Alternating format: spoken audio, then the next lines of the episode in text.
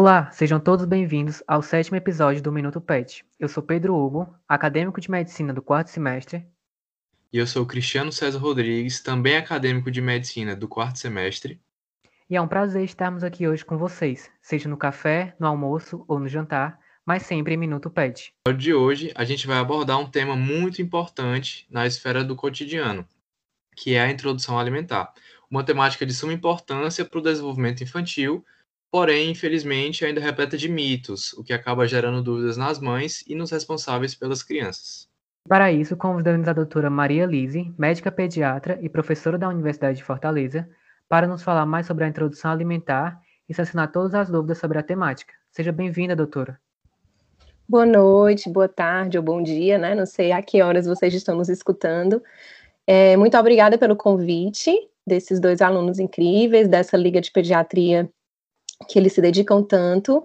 Realmente esse tema é muito importante ser falado, ser conhecido por vocês estudantes, não é um assunto só dos médicos pediatras, é um assunto de qualquer profissional que vai lá, que vai em algum momento lidar com uma criança em introdução alimentar.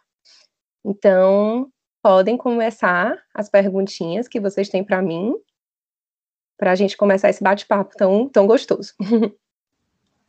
Pronto, professora. Pois para a gente iniciar a, a, nossa discussão de hoje, né? Eu queria saber da senhora uma pergunta assim que é bem comum, né? Que a gente ouve, certamente a senhora deve ouvir muito no consultório, que é quando eu devo, no caso a mãe ou o responsável da criança, quando, a, quando ela deve começar a introdução alimentar nos seus filhos? Bem, por definição, né, a introdução alimentar pela Organização Mundial de Saúde, pela Sociedade Brasileira de Pediatria, ela deve ser iniciada após o sexto mês de vida, né, dessa criança. Geralmente, essa criança vem em aleitamento materno, de preferência exclusivo, certo? Até ao sexto mês, quando então no sexto mês ela dá início. Mas a gente não deve pensar apenas na idade. Existem alguns marcos do desenvolvimento que eles precisam existir para que essa criança esteja apta a iniciar a introdução alimentar. Né? Dentro desses marcos, o que a gente conhece, hum, que está na caderneta, inclusive, seria o sentar sem apoio, né? Uma criança que já tem essa habilidade de ter o tronco ereto, o sustento cervical. Uma criança que já não tem uma protusão de língua. O que seria essa protusão de língua? Seria essa a língua para fora, né? Popularmente conhecido, uma língua para fora, uma postura da, da orofacial, no caso da, da, do rostinho, uma boca muito aberta, uma criança que dever, deverá já nessa idade ter uma ação de busca. O que seria isso? Uma criança que você põe na postura sentada, você põe um objeto na frente dela e ela tem o interesse de buscar esse objeto, que seria mais ou menos o que ela vai fazer quando ela estiver diante de um alimento. E de preferência levando à boca, já que a gente sabe que a criança de seis meses de vida ela é extremamente sensorial. Então, tudo ela vai conhecer levando à boca. Ela não vai conhecer olhando, ela vai conhecer levando para a boca. Então, essa criança ela vai buscar o, o, o objeto, no caso, levar a boca para conhecer. O que vem favorecer uma introdução alimentar, porque na hora que ela busca o alimento, ela naturalmente vai levar para a boca, né? E a gente vai conversar um pouquinho mais para frente sobre a forma de oferecer e vai perceber que essa criança vai conhecer os alimentos levando a boca, como ela conhece qualquer outro objeto. Então, resumindo, começar no sexto mês e ter o que a gente chama de sinais de prontidão. Sentar sem apoio, busca por objetos, no caso seria o alimento, e não ter essa postura de protusão de língua, tá certo? Entendi, doutora. Aí, dando continuidade, a do, outra dúvida muito frequente é como eu devo fazer essa introdução alimentar? Pronto. Existem alguns métodos, né, que a gente escuta falar bastante, que é o método BLW, participativo. É, antig... você, a gente for olhar na literatura, tem várias, várias orientações. Inclusive, tem as orientações antigas ainda que não são mais usadas, tá certo, gente? Então, quando tiver orientação de papinha, liquidificado, tudo misturado, essa orientação não existe mais. Essa não existe mais. Então, como eu devo oferecer o alimento para a criança? O, o, alimento ele tem que ser o mais natural, como ele veio ao mundo, digamos assim, na, na forma dele.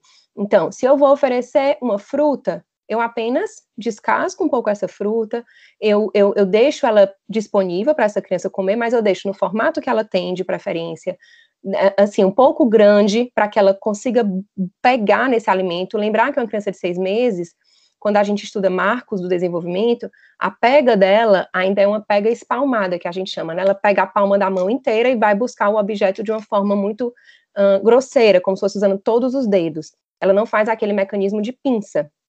Então, assim, o, o alimento, ele tem que estar num tamanho relativamente grande, né? O corte desses alimentos que a gente orienta é do tamanho da palma da mão dessa criança. Então, você pega mais ou menos o tamanho da palma dela, corta mais ou menos naquele tamanho que ela vai conseguir segurar. Quando ela segura esse alimento, ela leva para a boca. Isso é uma forma de oferecer, que é a BLW. Só que a, a, forma de BLW é uma forma em que a criança fica com totalmente autonomia, então ela busca o alimento, leva para a boca e às vezes gera um pouquinho de insegurança nos cuidadores.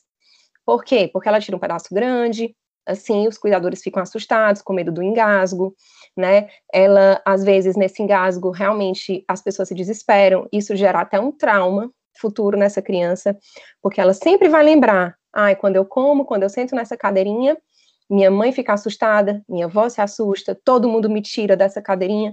Então ela começa a criar umas associações não que não são legais para a introdução alimentar. Então realmente o BLW tem que ter uma orientação muito, hum, digamos, assertiva, né? E saber que esse cuidador que vai ministrar essa forma do BLW, ele tem que ser um cuidador ciente de que ela vai ter algumas atitudes que é o reflexo do GAG, é uma delas. Que vale a pena comentar um pouquinho sobre ele, que é um reflexo em que quando a criança ela pega um pedaço que ela reconhece no próprio corpinho dela quando ela engole, que ele é maior do que a capacidade que ele tem de entrar, né, no esôfago ali, ele seria, ela faz o que? Ela devolve ele, né, como se fosse um, uma espécie de de. não é vômito, mas é como se fosse uma espécie de, de, de engasgo mesmo. Ela faz um, um mecanismozinho de engasgo e devolve esse alimento para fora, cuspindo, né? Então, assim, esse é um reflexo muito importante que essa criança tem quando está fazendo a introdução alimentar.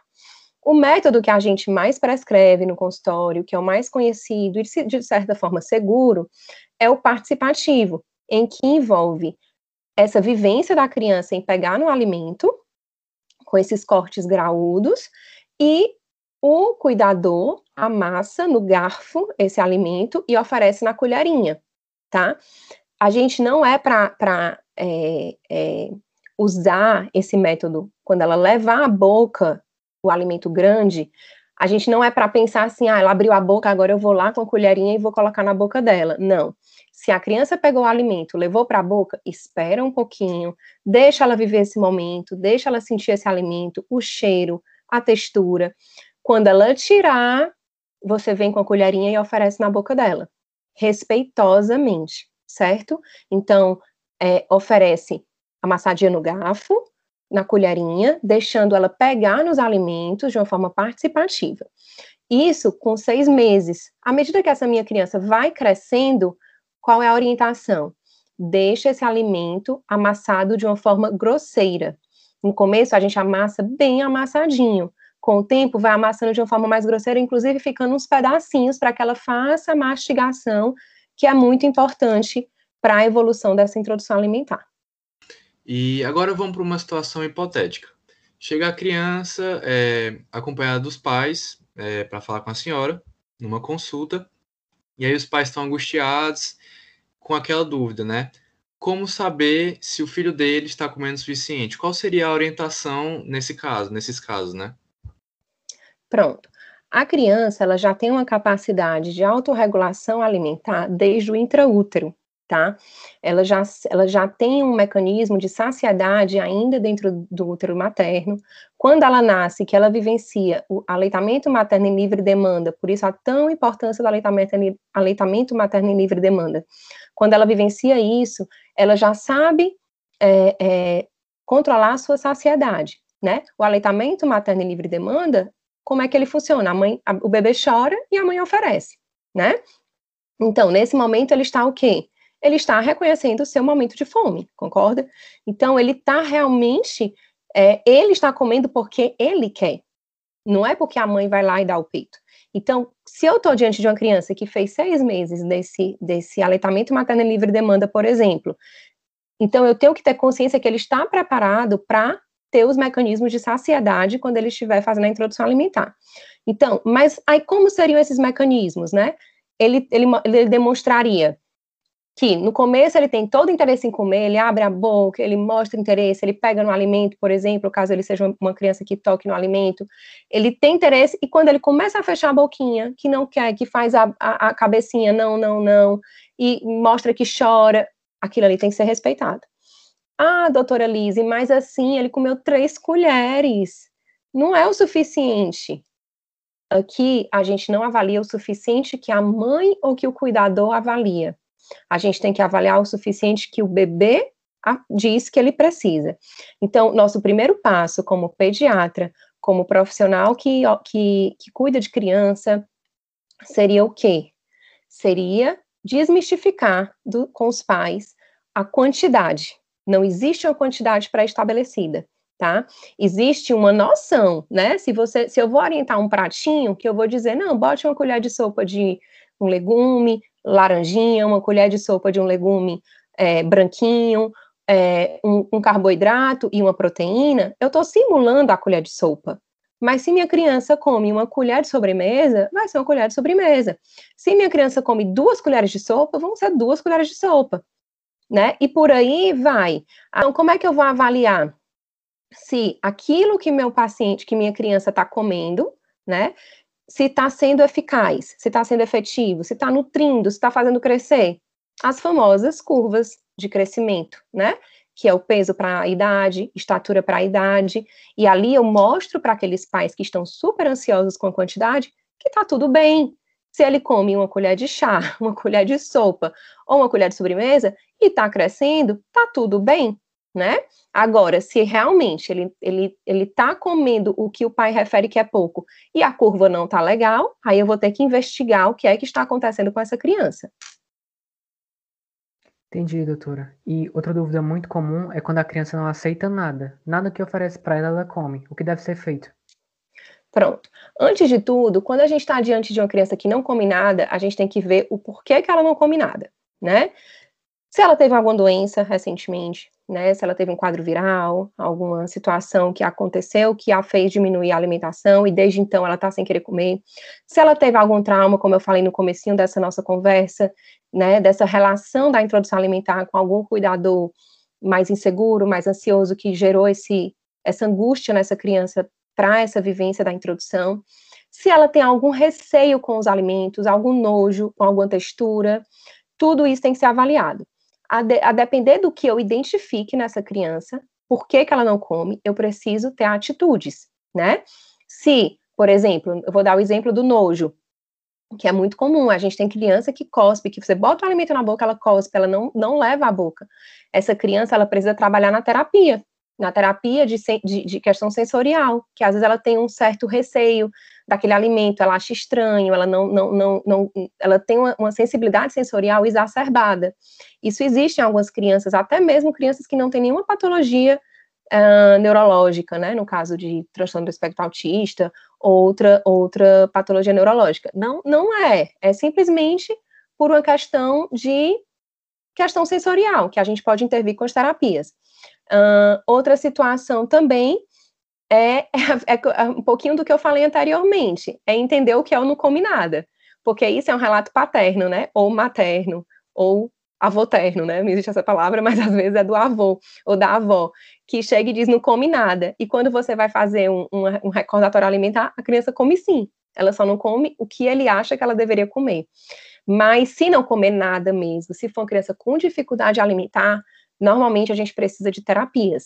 Terapia ocupacional, fono, porque às vezes eles têm uma dificuldade de motricidade facial, e aí eles não têm a musculatura orofacial bem estimulada, bem desenvolvida, e acabam ficando cansados na hora de comer, né? Então a gente precisa investigar isso aí, quando realmente não comem nada. Pronto. E, professora, como é que a gente poderia evitar é, o panorama da obesidade infantil, né? Que a cada dia que passa está mais comum, está mais presente na sociedade atual. Pronto. Tudo que a gente falou até agora são, são uh, formas de evitar a obesidade infantil.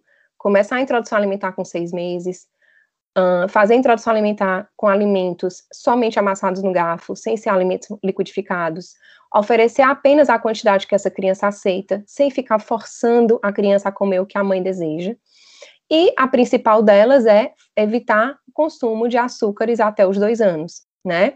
O, o sal, a gente já dá uma maneirada, com o, mei, com o ano a gente já libera para consumir algum sal. Algumas situações a gente até libera um pouquinho antes, quando a criança necessita por algum motivo, né? Mas normalmente a partir de um ano mesmo. E com dois anos a gente libera de forma gradativa, orientada, o consumo da, do açúcar. Evita também sucos, que normalmente os pais adoram dar suquinho para essas crianças, a gente evita também, porque o suco ele transforma aquela fruta que tem fibra, que tem frutose, em simplesmente frutose, né? Uma garapa, digamos assim a água com açúcar uh, liquidificado, com a fruta liquidificada que vira só a frutose. Então, isso vai melhorar meu, meu, meu, minha obesidade, vai diminuir a chance da obesidade infantil. Outra coisa interessante com os, com os sucos, que me fez lembrar agora, é porque se a gente estimula muito essas nossas crianças a consumir suco precocemente, o que é que acontece? A gente acaba estimulando a criança a consumir líquidos adocicados. E aí, essas crianças se tornam adolescentes, pré-adolescentes, que não conseguem beber água. E a gente sabe a grande importância que a água tem para o funcionamento do nosso metabolismo, né? Então, a gente tem que realmente evitar a ingesta desses, desse suco em excesso, com o intuito de uh, oferecer líquido em forma de suco, digamos assim, né? O suco, ele realmente é mais um alimento do que um líquido para substituir uma água, certo? Entendi, doutora. Por fim, a gente gostaria de perguntar se é necessário dar vitaminas de forma complementar para as crianças que estão na, na fase de introdução alimentar.